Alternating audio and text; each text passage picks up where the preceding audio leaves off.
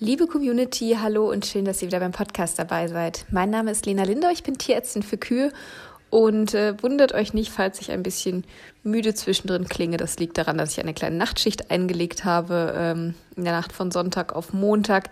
Äh, da habe ich noch nachts um drei einen Anruf bekommen, was wirklich sehr, sehr selten vorkommt ähm, eine Kuh mit Gebärmutterverdrehung und das hat mich direkt darauf gebracht, dass doch Geburtshilfe eigentlich mal ein schönes Thema hier für unseren Podcast ist und deshalb habe ich gedacht, das nehme ich direkt mal zum Anlass, um mal ein bisschen was über Geburtshilfe zu erzählen. Weil die Geburt ist ja nun mal quasi das Ereignis im Jahr der Milchkuh, sage ich mal. Das heißt ja immer so schön, jede, jede Kuh jedes Jahr ein Kalb. Und bei den meisten kommt das ja auch tatsächlich äh, ganz gut hin. Und ähm, in der Regel klappt das ja auch ganz gut. Die meisten Kühe bringen ihre Kälber ja selbst zur Welt, die brauchen gar keine Hilfe und so soll es ja auch sein. Und das ist auch im Großteil der Fälle, die ich mitbekomme, der Fall. Von daher äh, ganz gut. Aber hin und wieder kommt es dann eben doch mal vor, dass nicht alles so läuft, wie es sein soll. Und ähm, dann ist es eben gut, wenn man weiß, wie man am besten helfen kann.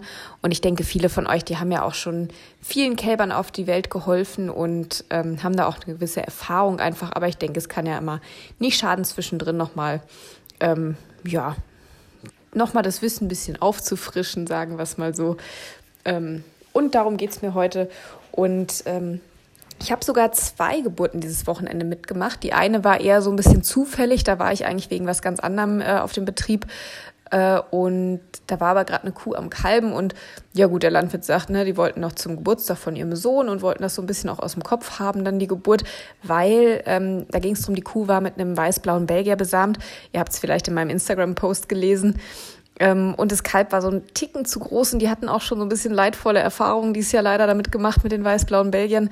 Ich kenne einige Betriebe, da klappt das super mit den, mit den weiß-blauen, aber die hatten dann wirklich ganz, ganz großes Pech. Also da ist viel schief gegangen bei den Kalbungen und äh, da haben sie gesagt, komm, jetzt bist du noch da, dann fassen wir lieber gleich einmal drauf und gucken, ob es klappt oder nicht. Und wir haben ein bisschen mitgeholfen, nicht viel. Ähm, ich glaube, ja, ich nehme an, die Kuh hätte es mit der Zeit auch von alleine geschafft, aber ich glaube, es war doch eine Erleichterung für sie, dass wir mal kurz ein bisschen mitgeholfen haben. Gar nicht viel, wir haben noch nicht mal einen Geburtshelfer gebraucht, sondern einfach nur äh, bisschen, bisschen geschoben, bisschen gezogen und ähm, dann war das Kalb auch schon draußen. Also es war relativ unkompliziert, ähm, was ja gut ist. Aber ähm, ja, dann waren wir auf der sicheren Seite, dass da nichts schief geht. Und das Kalb hat ja auch gelebt, war alles schön, alles gut. Und ähm, ja, die Geburt letzte Nacht, das war nun das komplette Gegenteil. Äh, das hat sich wirklich hingezogen, war sehr, sehr anstrengend für alle Beteiligten, für die Kuh, für uns. Ähm, das Kalb hat es auch leider nicht geschafft. Äh, das ist leider auch manchmal so, dass man nicht alle retten kann, auch egal wie viel Mühe man sich gibt. Ähm, wir haben letzten Endes haben wir das Kalb ja rausbekommen und auch die Kuh so gesehen retten können. Der Kuh geht's gut. Das ist auch mal ne, so mit das Wichtigste. Aber das war nun das komplette Gegenteil. Auch, und das möchte ich jetzt als erstes mal kurz äh, hier als Thema äh, reinnehmen, ähm, Abkalbebox. Es ist, ich finde es eigentlich fast ein bisschen schade, dass ich das hier wirklich nochmal ansprechen muss. Aber einfach diese zwei Geburten, diese zwei Extremen, nicht nur was die, was den Geburtsverlauf angeht, sondern auch die Geburtsumgebung, ähm, ja, haben mich jetzt dazu gebracht, das doch nochmal anzusprechen. Bei der ersten Kuh, ihr habt das vielleicht auf den Bildern gesehen, die stand in einer schönen Strohbox, die ist äh, vorne am Kopfende vom, äh, vom Boxenlaufstall. Das heißt, wenn die Geburt losgeht, kann die Kuh da rein oder wenn es sich abzeichnet, dass in den nächsten Stunden die Geburt losgeht, dann kommt die Kuh dort in die Strohbox, die ist dann immer schön frisch eingestreut ähm, und damit auch sauber, trocken. Die Kuh hat einen guten Halt, kann sich schön hinlegen, kann sich ein bisschen zurückziehen und ist aber trotzdem noch quasi in Kontakt mit der Herde, mehr oder weniger direkt nebenan und fühlt sich dann auch noch ähm, ja, quasi sicher in ihrer gewohnten Umgebung. Ne, das ist auch mal ganz, ganz wichtig, damit so eine Geburt stressfrei ablaufen kann. Und der andere Betrieb, wo ich war, äh, versteht mich nicht falsch, das sind, es sind, sind ganz, ganz herzensgute Leute und ich fahre wirklich gern auf den Betrieb, weil die sich auch wirklich ähm, sehr bemühen, immer mit ihren Tieren, ganz nette Leute sind. Ähm, alles eigentlich soweit, ne, der Stall ist ein bisschen veraltet, das ist ja hier und da noch so, aber sie machen das Beste draus, geben sich Mühe, da das Beste draus zu machen. Und das finde ich auch mal viel wert. Aber die Situation zum Abkalben, das, ähm, ja, lässt sich noch nicht mal als suboptimal beschreiben. Das war einfach schlecht, muss ich leider wirklich so sagen. Ähm, also ich lag wirklich einfach im, im Boxenlaufstall die, äh, auf dem Spaltenboden. Also brauche ich hier nicht schön reden, war tatsächlich genau so. Die Kuh stand mal in der Liegebox, lag mal in der Liegebox. Das ist halt allein schon wegen der Liegeboxbegrenzung dann ein schwieriges Arbeiten. Ähm, manchmal sogar auch gefährlich, weil sich so eine Kuh ja doch durchaus dann auch mal äh, ja ganz unvermittelt mal fallen lässt zum Beispiel oder sowas. Also kein schönes Arbeiten dreckiges Arbeiten. Also ich sah danach auch aus, als hätte ich mich einmal äh, einfach quer durch den Stall gekugelt und naja, so viel anders war es irgendwie gefühlt auch nicht. Und das ist, äh, ne, da geht es mir nicht nur darum, dass das sicherlich für die Kuh nicht toll ist. Sie hat, äh, auch wenn sie mal aufstehen will wieder oder so, die ist sowieso schon ein bisschen unsicher auf den Beinen, dann hat sie noch einen schlechten Stand dann unter Umständen. Ähm, für, für die Leute, die Geburtshilfe leisten, ist es ein schwieriges Arbeiten, weil die Platzverhältnisse natürlich sehr beengt sind durch die Liegeboxenabgrenzung und ähm, und es auch echt ungünstig ist, wenn die Kuh in der Liegebox steht und ne, ich bin auch nicht die Größte, äh, wenn ich dann noch da oben irgendwo ne, so um die Kurve quasi in die Kuh rein muss. Also und selbst der Landwirt, der noch mal ein Stück längere Arme hat als ich, selbst der kommt dann da nichts mehr dran.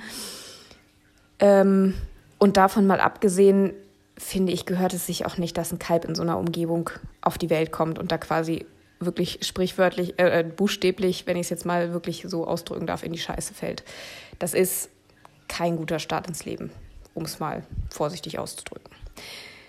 So, jetzt habe ich aber genug gemeckert, also bitte Abkalbung in einer sauberen, dick und frisch eingestreuten Liegebox, äh, Liegebox sei schon, Abkalbebox, ähm, so sauber wie möglich. Es geht nicht steril und darum geht es auch gar nicht, aber sauber, trocken, für die Kuh bequem, fürs Kalb ein schönes Willkommen sozusagen, wo ein gutes Arbeiten ist, wo Platz zum Arbeiten ist. Und ähm, ja, das ist äh, viel wert und so sollte das eigentlich auch mittlerweile selbstverständlich sein. Aber es zeigt sich immer wieder, ist es leider nicht. So, wie gesagt, jetzt genug gemeckert, jetzt kommen wir mal wieder zum Thema zurück. Ähm, Abkalbebox, habt ihr verstanden, ist mir wichtig. So, ähm, wenn es jetzt losgeht mit der Geburt, ähm, man kann die Geburt immer so schön in fünf Phasen einteilen, die sich, wenn man die so beschreibt, so toll anhören, ne, mit ihren Anzeichen und was da zu sehen ist, was da passiert. Äh, Fakt ist, in der Realität kann man diese Phasen nicht so deutlich voneinander abgrenzen. Ne? Die gehen so ziemlich ineinander über. Nichtsdestotrotz ist es so, um mal das einigermaßen einschätzen zu können, so ein Geburtsverlauf gar nicht so schlecht, wenn man mal weiß, worum es dabei geht. Ne? Also das erste ist eben diese Vorbereitungsphase, die heißt auch einfach so Vorbereitungsphase. Ähm, dazu gehört auch schon das Aufäutern, was ja nun wirklich auch schon Tage bis Wochen vor der eigentlichen Abkalbung ne, losgehen kann, dass sie aufäutern. Ähm, aber so dieses, dieser letzte Schub nochmal, wenn das Euter dann wirklich groß wird, sich mit Milch füllt, äh, teilweise sich Ödeme bilden, das ist dann doch schon etwas dichter an der Geburt.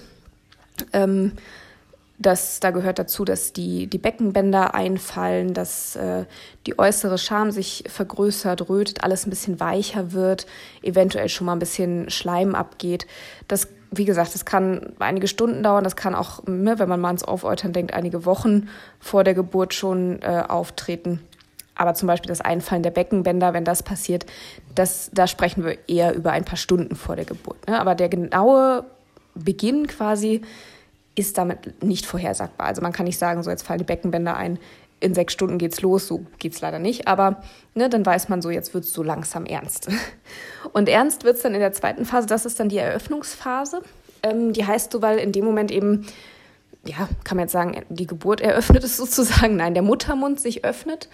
Ähm, und auch die ersten Wehen einsetzen, noch in relativ großen Abständen, noch nicht so sehr deutlich, aber hier und da ist mal so ein Pressen wahrzunehmen und die Fruchtblase und äh, die Füße vom Kalb, die schieben sich so in den Muttermund ein. Das ist eine ganz wichtige Phase, wo man auch auf keinen Fall äh, irgendwie groß eingreifen sollte oder, oder sogar die Fruchtblase kaputt machen sollte oder sowas. Das ist ganz wichtig, einfach diese Fruchtblase, dass die auch äh, in den Muttermund schön sich einschieben kann, um das Ganze auch einfach zu dehnen ne, damit nachher der Muttermund richtig schön aufgeht, sich aufdehnt, ähm, sodass das Kalb dann auch einfach dadurch kann.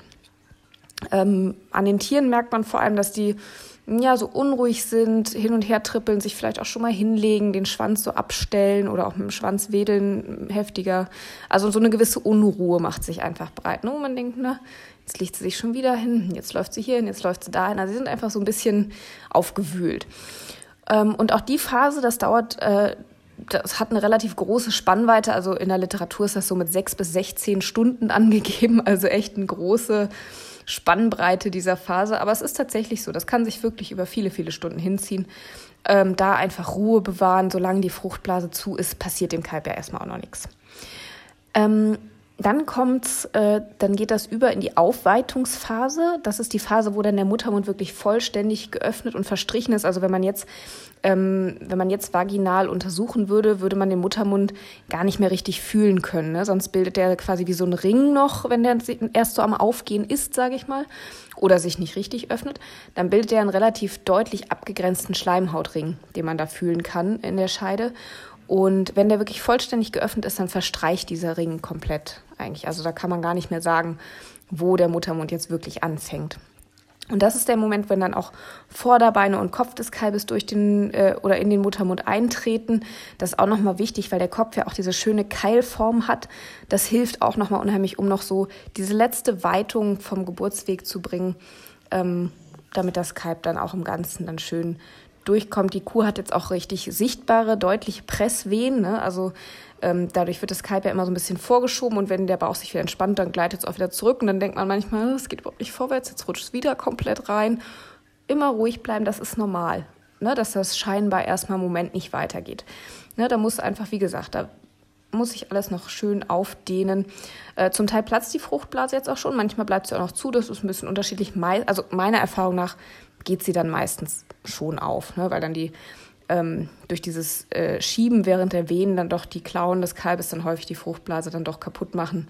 Aber ja, wie gesagt, manchmal bleibt sie auch zu. Das ist, dann lässt man sie halt zu, alles gut. Ähm, die Kuh ist weiterhin unruhig, legt sich aber, also liegt tendenziell eher mehr, steht auch zwischendrin mal auf. Aber insgesamt liegt die Kuh jetzt eher viel und das ist auch wichtig. Ähm, dass die Kuh liegt während der Geburt, das hilft ungemein, weil das Becken sich dann noch mal ein bisschen anders stellen kann, sodass die Ellbogen vom Kalb dann auch, ne, das Kalb hat ja die äh, Beine, die Vorderbeine nach vorne ausgestreckt und da drauf liegt der Kopf, wenn alles so ist, wie es sein soll. Und äh, dann hat man manchmal das Problem, wenn die Kuh steht und das Becken noch relativ steil steht, dass die Ellbogen dann leicht am Beckenkamm, am knöchernen Beckenkamm der Kuh hängen bleiben. Und wenn die Kuh liegt, dann hat das Becken eigentlich so die ideale Stellung, dass das Kalb da einfach glatt rausgleiten kann quasi. und ähm, diese Phase hat tatsächlich mal einen ganz klaren Endpunkt, der definiert ist, und zwar dann, wenn der Kopf vom Kalb vollständig aus der Vulva ausgetreten ist, also wirklich an der frischen Luft sozusagen ist. Wenn die Stirn raus ist, sozusagen der komplette Kopf, dann ist diese Phase beendet. Und diese Phase dauert auch unterschiedlich lang, aber man, ne, man sagt so maximal drei Stunden eigentlich. Also wenn wirklich deutliche Presswehen auftreten, auch schon die Füßchen immer mal hinten vorgucken, ne, ab dann maximal drei Stunden eigentlich. Und dann kommt es auch zur Austreibungsphase. Äh, ich denke, das wissen auch die meisten von euch, wenn der Kopf erstmal raus ist, dann geht es in der Regel relativ flott und das muss es auch, weil dann nämlich ähm, die Nabelschnur auch im Becken ähm, ziemlich stark gequetscht wird, teilweise auch schon reißt und das Kalb dann natürlich einatmen möchte, was dann aber noch schwierig ist, wenn der Brustkorb eben noch in der Kuh ist. Deshalb muss diese Phase auch relativ flott gehen. Ähm, die Geburtswege sind dann auch maximal gedehnt. Ne? Das Kalb liegt ja dann voll in den Geburtswegen. Äh, die Wehen sind dann wirklich auch kräftig und regelmäßig, um das Kalb dann auch schnell rauszukriegen. Und das ist wirklich, wenn der Kopf hinten raus ist, bis zur vollständigen Entbindung des gesamten Kalbes maximal 15 Minuten, eher weniger.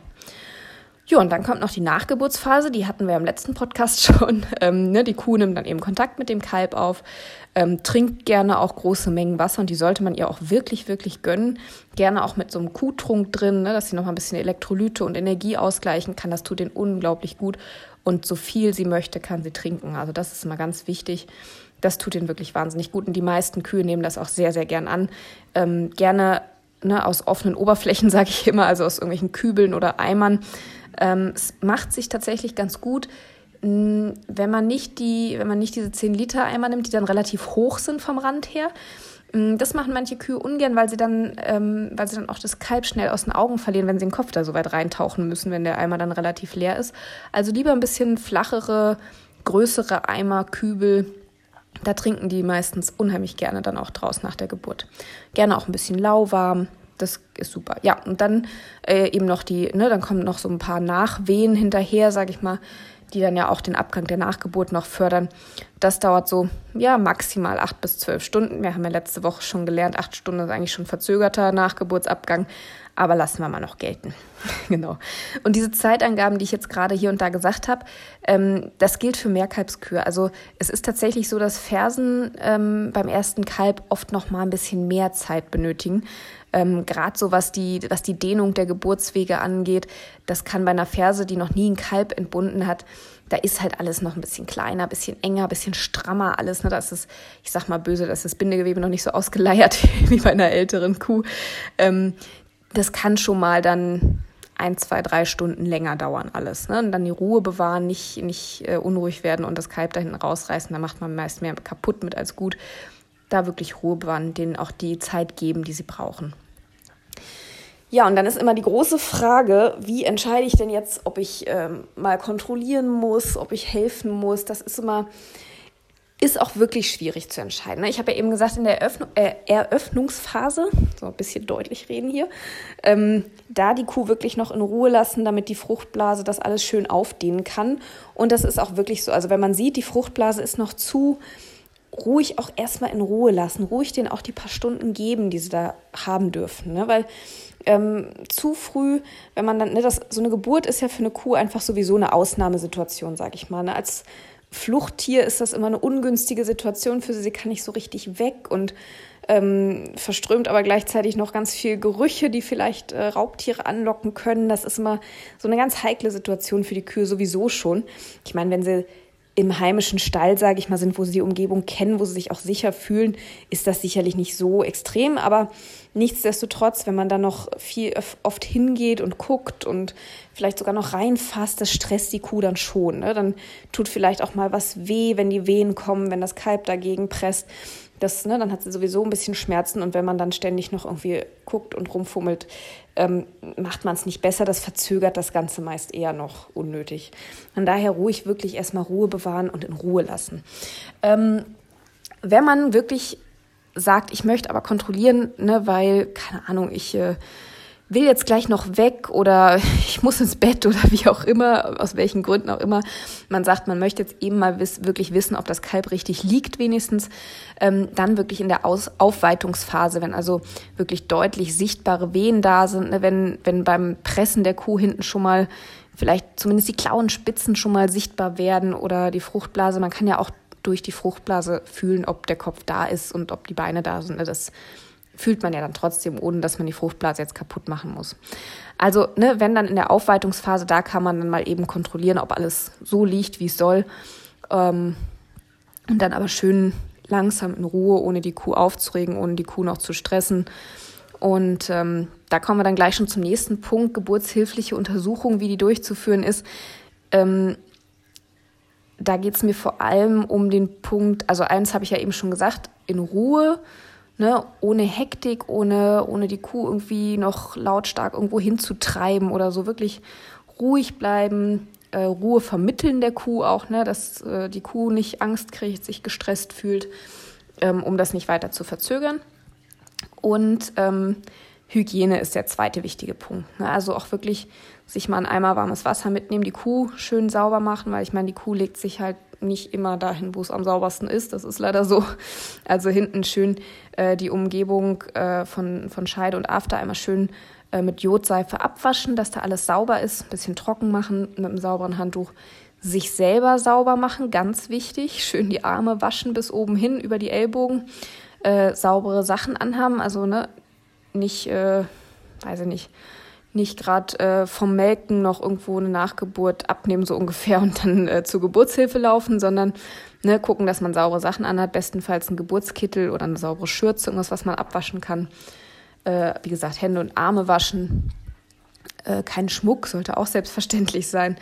Und dann kann man sich zum Beispiel jetzt für die Geburtshilfe, also die Geburtshilfe selber mache ich in der Regel ohne Handschuh, weil ich dann besseren Grip, sage ich mal, habe und ein besseres Gefühl in den Händen. Ähm, für die geburtshilfliche Untersuchung, um zu kontrollieren, kann man sich aber auch sehr gut einfach lange Handschuhe, diese Besamungshandschuhe oder sowas anziehen äh, und kann da zum Beispiel noch so einen, so einen kleinen Gummihandschuh drüber ziehen, damit man ein bisschen ja, besseres Gefühl in den Fingern hat.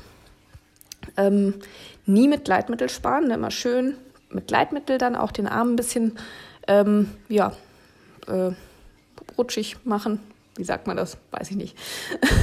Ihr wisst, was ich meine. Ja, und dann ne, langsam und vorsichtig die Finger zusammenlegen, langsam und vorsichtig in die Scheide einführen, bisschen vorschieben. Das sollte ja eigentlich ohne großen Widerstand möglich sein. Wenn irgendwo ein Widerstand ein starker ist oder man ein blindes Ende findet oder man nicht einfach gerade durch ans Kalb greifen kann, dann ist schon irgendwas falsch. Das war zum Beispiel heute Nacht der Fall. Ne? Da ging man, mh, mm, ja, ich sag mal so bis zum Handgelenk ungefähr ging es gerade rein und dann ist es aber schon so ganz komisch nach rechts unten abgekippt alles. Ähm, da war schon klar, da liegt irgendwas gar nicht so, wie es sein soll. Ne? Also wenn man nicht einfach gerade durch äh, den Arm schieben kann und dann ans Kalb kommt, dann ist schon irgendwas äh, verkehrt. Genau. Und dann eben langsam vorsichtig vorschieben, ne? nicht mit Gewalt. Dann einmal abtasten, sind die Beine da, ist der Kopf da, liegt der Kopf auf den Beinen, zeigt die Stirn nach oben, ganz wichtig, zeigen die Afterklauen der Vorderbeine nach unten.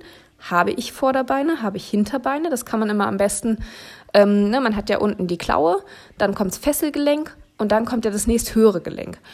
Und ähm, Vorderfußwurzelgelenk ist halt so ein schönes, rundes, knubbeliges Gelenk. Und Fesselgelenk und Vorderfußwurzelgelenk, die lassen sich in die gleiche Richtung beugen. Ne, das kann man sich schön merken und die Afterklauen vom Kalb zeigen nach unten. Wenn man jetzt die Hinterbeine hat und das Kalb auf dem Bauch quasi in der Kuh liegt, zeigen die Afterklauen natürlich nach oben. Man spürt relativ deutlich den Fersenhöcker hinten dran am Sprunggelenk und äh, Fesselgelenk und Sprunggelenk beugen sich in unterschiedliche Richtungen. Ja, das kann man sich auch mal so ein bisschen als, ähm, ja, als Eselsbrücke merken. Ähm, genau, also einmal prüfen, wie rum liegt das Kalb oder beziehungsweise, mh, hm, ja doch, können wir eigentlich schon, äh, schon dahin kommen, eigentlich, was überprüft wird quasi, wenn ich jetzt so eine äh, Untersuchung mache. Ich prüfe eben einmal, wie gesagt, die Lage, ob das Kalb in Vorderendlage oder in Hinterendlage liegt. Ne, in beiden Fällen kann das Kalb entbunden werden. Das ist äh, klar, Vorderendlage ist von der Natur gewollt, sage ich mal. Das heißt, das Kalb kommt deutlich besser durch die Geburtswege Einfach durch diese Keilform vom Kopf, was ich eben schon sagte, ne, weil der Kopf das auch so, die Geburtswege so nach und nach dadurch aufdehnt, dass er so kegelförmig ist, so ein bisschen. Ähm, bei der Hinterendlage mh, mm, muss man ein bisschen, ja, es ist wichtig, dass die Geburtswege wirklich vollständig offen sind, dass alles durchpasst. Und äh, man hat natürlich das Problem, wenn der Popo vom Kalb quasi das Becken draußen ist, da muss das Kalb auch relativ schnell raus. Natürlich trotzdem nicht mit Gewalt rausreißen, ne? schön trotzdem mit Gefühl und äh, ja, mit Gefühl und Ruhe. Ähm, aber nichtsdestotrotz muss es dann schnell gehen, wenn man das Kalb retten möchte, weil die Nabelschnur dann häufig schon reißt und das Kalb im Kopf natürlich noch in den Geburtswegen liegt und dann, dann Gefahr läuft, dass es äh, relativ viel Fruchtwasser einatmet oder im schlimmsten Fall auch ähm, erstickt. Genau. Das Kalb kann theoretisch auch quer in der Gebärmutter liegen, das kommt relativ selten vor. Ähm, dann muss es natürlich erstmal in eine Vorder- oder Hinterendlage gebracht werden, damit es dann auch wirklich raus kann. So, das ist die Lage. Dann, ähm, dann wird die Stellung des Kalbes ähm, überprüft. Das ist, ähm, damit überprüft man quasi, ob das Kalb sozusagen auf dem Bauch oder auf dem Rücken in der Kuh liegt. Also ich hoffe, ihr wisst, was gemeint ist. Also wenn das Kalb quasi auf dem Rücken liegt, das nennt man dann untere Stellung, wenn also die Wirbelsäule vom Kalb quasi zum Boden oder zum Bauch der Kuh zeigt. Das passiert tatsächlich äh, immer mal wieder. Hatte ich, hm, ja gut, jetzt letzte Nacht, ja, dadurch, dass die Gebärmutter verdreht war, war sozusagen auch das Kalb natürlich falsch rum, quasi. Ähm, und wenn das Kalb also in unterer Stellung, also auf dem Rücken liegt, dann kann das Kalb nicht aus der Kuh. Das ist oder kann man ziehen, wie man will, äh, dem Kalb quasi den Hals brechen oder oder das Kalb kommt dann nicht raus, weil das einfach diese die Wirbelsäule vom Kalb ähm, nicht über dieses knöcherne Becken der Mutter hinwegkommt. Das geht einfach, ja, anatomisch ist das einfach nicht möglich. Es gibt ein paar wenige Tiere, da geht das. Ich glaube beim Schwein und beim Hund oder so. Mache ich zu selten. Ich meine, Schwein und Hund war es. Da geht das wohl. Bei der Kuh geht es definitiv nicht. Das heißt, wenn ein Kalb tatsächlich in unterer Stellung liegt, also auf dem Rücken liegt, muss es in die obere Stellung gebracht werden, so wie es gedacht ist, ne, dass eben die Wirbelsäule vom Kalb auch zur Wirbelsäule der Mutter zeigt. Das ist ganz wichtig, anders kommt das Kalb dann nicht raus. Und das ist eine relativ schwierige Prozedur. Also das, da braucht man schon viele Erfahrungen und eine gute Technik für ähm, und eine Mischung aus ja, Krafteinsatz und trotzdem Gefühl in den Finger, dass man da nichts kaputt macht. Das ist echt äh, gar nicht so einfach, das Kalb rumzudrehen. Wer das schon mal probiert hat, das ist echt ein Kraftakt. Da, da ist Muskelkater vorprogrammiert.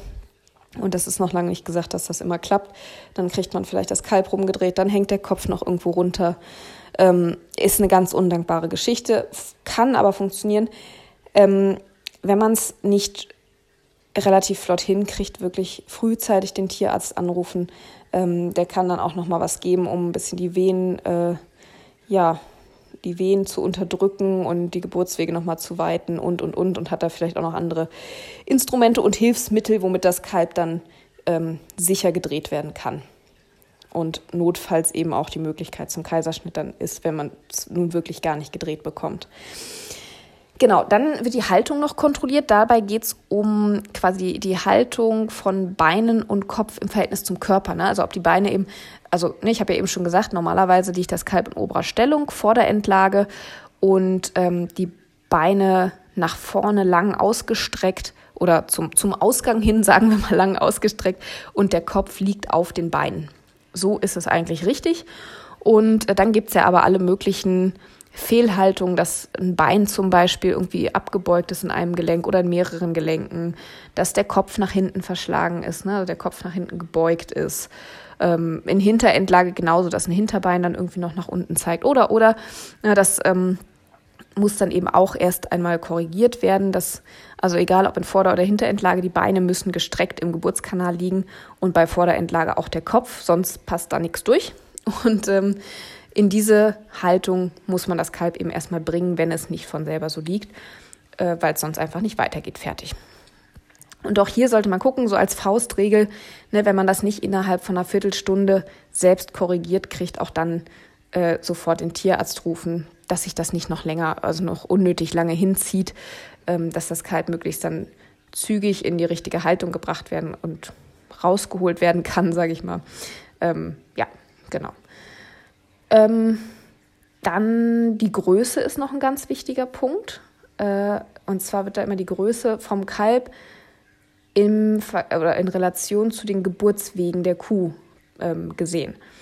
Ja, also es kann ja auch mal sein, es gibt, es wird dann so eingeteilt in die absolut zu großen Kälber, dass wirklich eine normal große Kuh da steht, aber das Kalb wirklich einfach zu groß ist, ob die jetzt zu lange getragen hat oder es irgendwie genetische Ursachen hat, sei mal dahingestellt, aber auf jeden Fall ist das Kalb zu groß.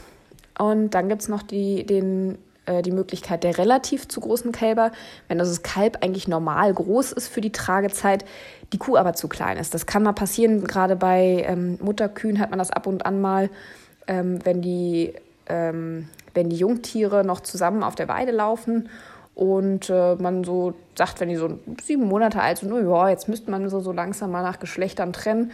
Und manchmal ist dann das Unglück schon passiert, weil man dachte, geht noch gar nicht, geht aber manchmal doch. Und dann ist so ein kleines Rindchen auf einmal mit sieben, acht, neun Monaten schon tragend. Und ähm, das äh, wird dann häufig schwierig mit der Größe des Kalbes. Also da kann man sich auch mal merken als Faustzahl, ähm, dass das Kalb auf natürlichem Wege dann geboren werden kann, sage ich mal, wenn bei der Geburt, ähm, wenn man die Hand wirklich die ganze Zeit am höchsten Punkt des Kälberkopfes, also auf der Stirn quasi zwischen den Hornanlagen, wenn ihr so wollt, ähm, wenn die Hand während der gesamten Geburt zwischen diese höchste Stelle des Kopfes und das knöcherne Becken der Kuh passt. Das muss möglich sein. Das kann schon mal ordentlich drücken auf der Hand. Das kann schon mal so doll drücken, dass es auch blaue Flecken auf der Hand gibt. Das ist okay, aber die Hand sollte dazwischen passen. Das ist wichtig, um das zu beurteilen, ob das Kalb da durchpasst oder nicht. Genau. Ähm, und auch hier ist es wichtig, das wirklich, ja, sich da wirklich sicher zu sein, weil das Problem ist, wenn man dann sagt, naja, wir probieren mal und wir ziehen mal vorsichtig an und vielleicht geht's ja und dann muss diese Entscheidung, ob es durchpasst oder nicht, die muss gefällt werden, bevor das Kalb mit dem Kopf durch das knöcherne Becken der Kuh durch ist. Weil wenn das Kalb da mit dem Kopf erstmal durch ist, dann dann gibt es keinen Weg zurück mehr. Das kriegt man nicht wieder zurückgeschoben, das lasst euch gesagt sein.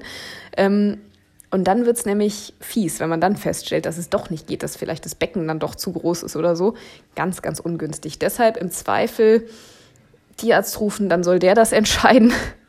ähm, und äh, sich im Zweifel frühzeitig für den Kaiserschnitt entscheiden, weil wie gesagt, wenn der Kopf erstmal raus ist, dann muss der Rest auch raus. Und das kann dann schon mal schwierig sein.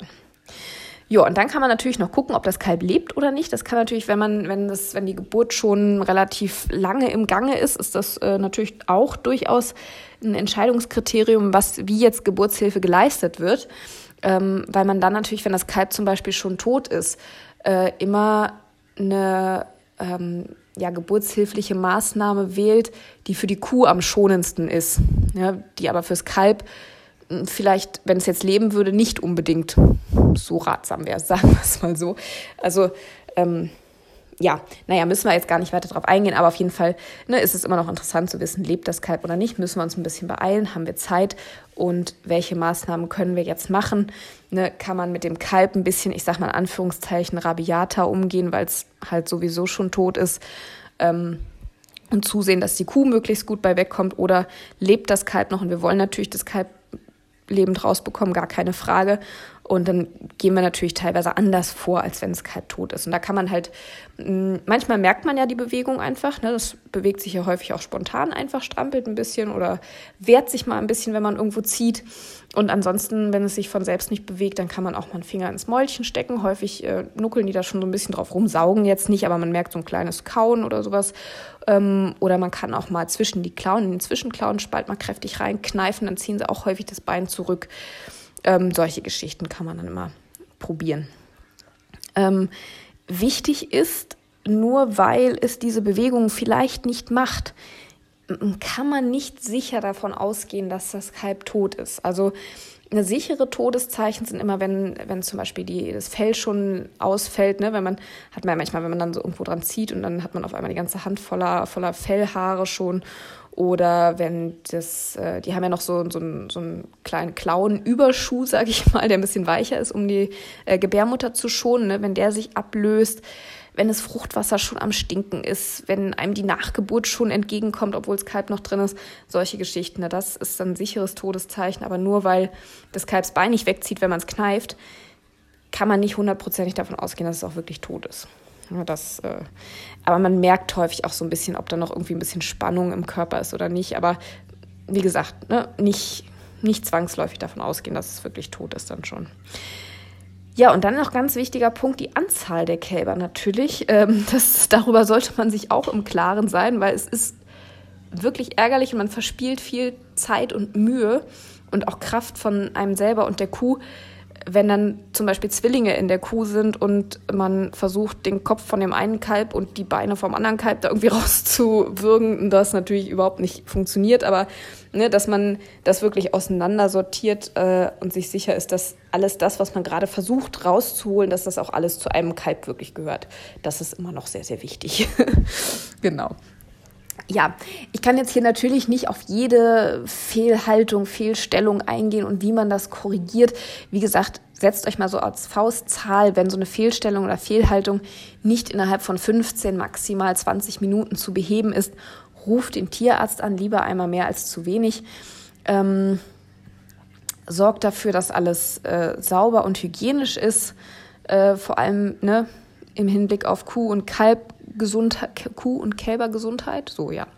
Ähm, denkt auch dran, wenn das Kalb dann rauskommt, muss es vielleicht wiederbelebt werden. Schaut, dass dafür alles bereit ist, ne, dass man nicht, dass das Kalb nicht rauskommt und ihr merkt, oh, es atmet nicht so richtig und dann rennt man los und sucht irgendwas zusammen, was das Kalb zum Atmen bringt, dann ist zu spät. Ne? Das bitte vorher bereitstellen. Ähm, Geburtsstricke bitte wirklich saubere benutzen, die wirklich ausgekocht worden sind oder eben Ketten, die sauber sind, je nachdem, was ihr eben habt. Mm, Und was auch noch ähm, wichtig ist, wenn ihr Zughilfe leistet, ähm, dann wirklich, mh, hm, ja, man sagt immer so, die, die, äh, die Zugkraft von zwei Männern sollte nicht überstiegen werden. Jetzt sind natürlich auch zwei Männer immer mal unterschiedlich stark, das ist klar.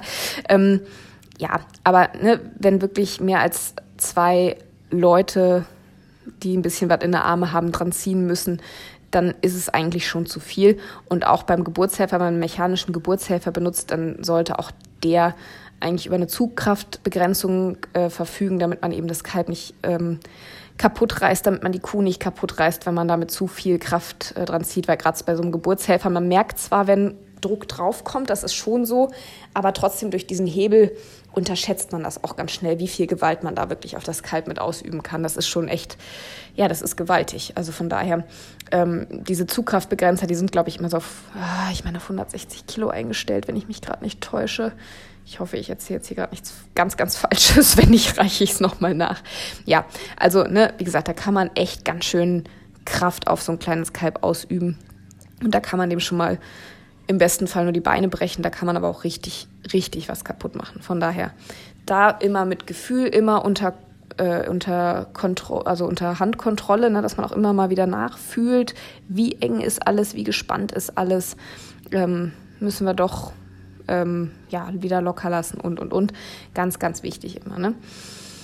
Genau, immer versuchen, so ein bisschen im Rhythmus der Wehen der Kuh auch zu ziehen. Das ist auch immer gut und die hilft ja durchaus auch mit. Also von daher, das macht euch das auch wirklich zunutze, dass ihr euch da dem Rhythmus so ein bisschen anpasst. Und wenn die Kuh gerade nicht presst, zwar ein bisschen auf Zug halten, ne, dass Zug ausgeübt wird, aber dieses wirklich, dass weiter angezogen wird, immer dann, wenn die Kuh auch gerade presst. Das hilft nochmal ganz, ganz arg weiter.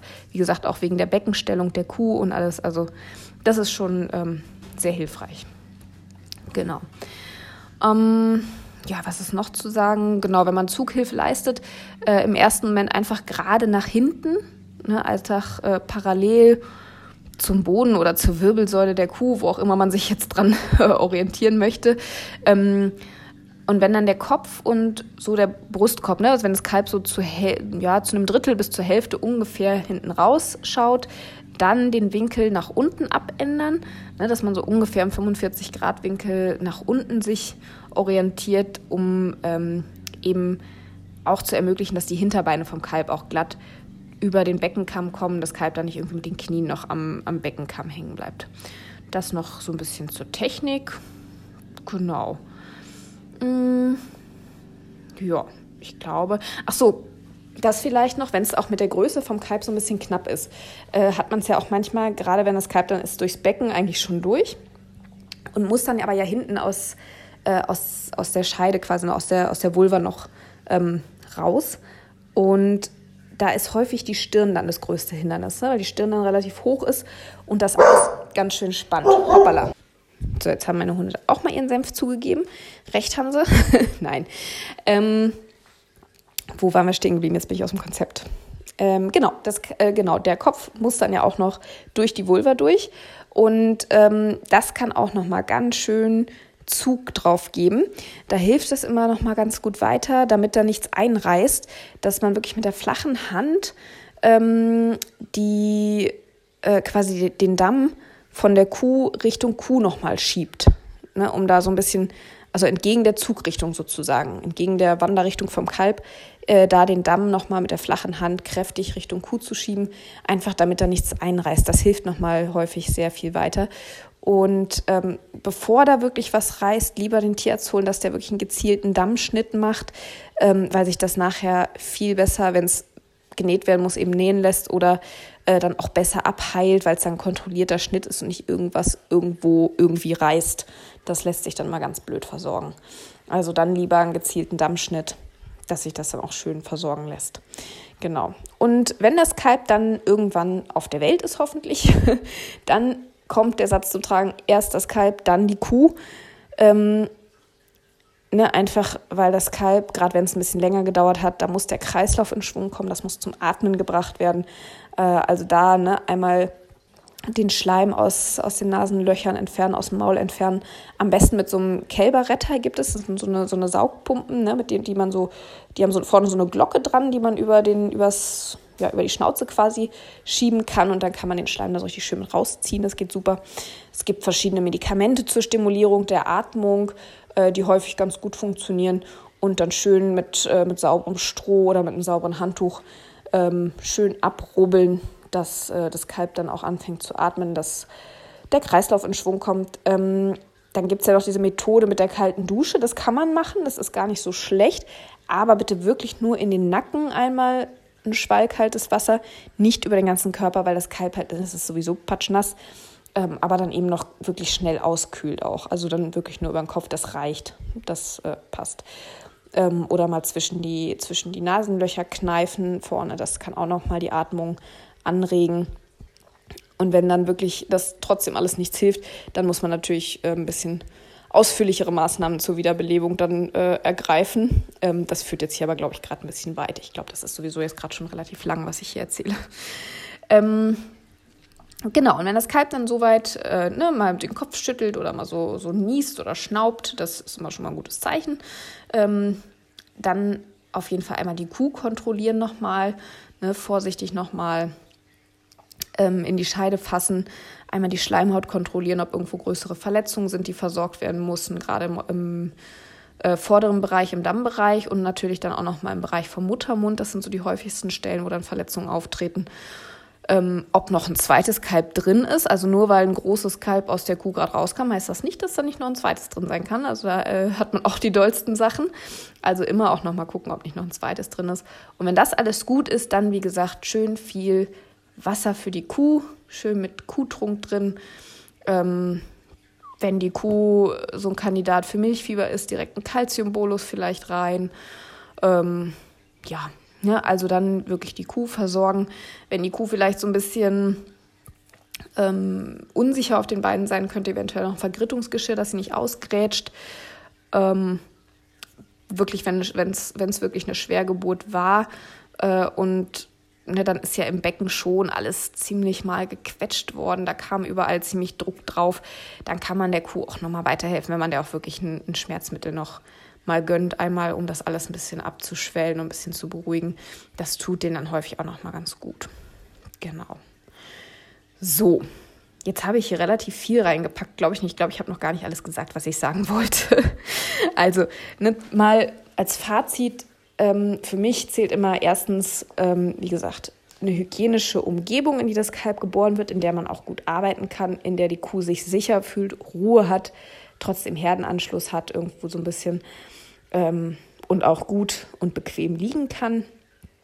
Ähm, dass, wenn man hilft, das auch mit Ruhe macht, dass man das fachgerecht macht, dass man weiß, was man tut und dass es auch wichtig ist, seine eigenen Fähigkeiten realistisch einzuschätzen ähm, dass man sich auch nicht zu schade ist, dann eben im Zweifel frühzeitig den Tierarzt dazu zu holen, ähm, dass auch eine Geburtshilfe sauber und hygienisch ablaufen soll. Mm. Und äh, jetzt hatte ich doch gerade noch einen Punkt, der mir wichtig war.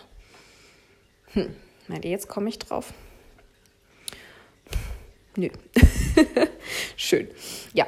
Ähm, ach so, genau das noch, genau, als letzten Punkt, genau das war mir gerade noch wichtig, dass man wirklich nur dann Geburtshilfe leistet, wenn es auch wirklich nötig ist. Also nicht, ne, mir dauert hier die Geburt zu lange, ich ziehe mal ein bisschen mit. Das ist ja unnötig und äh, wie gesagt, stresst die Kuh unnötig, kann dann dazu führen, dass im Zweifel noch die Nachgeburt hängen bleibt, weil die Kuh dann Stress hat, die Nachwehen nicht richtig ablaufen, wie auch immer.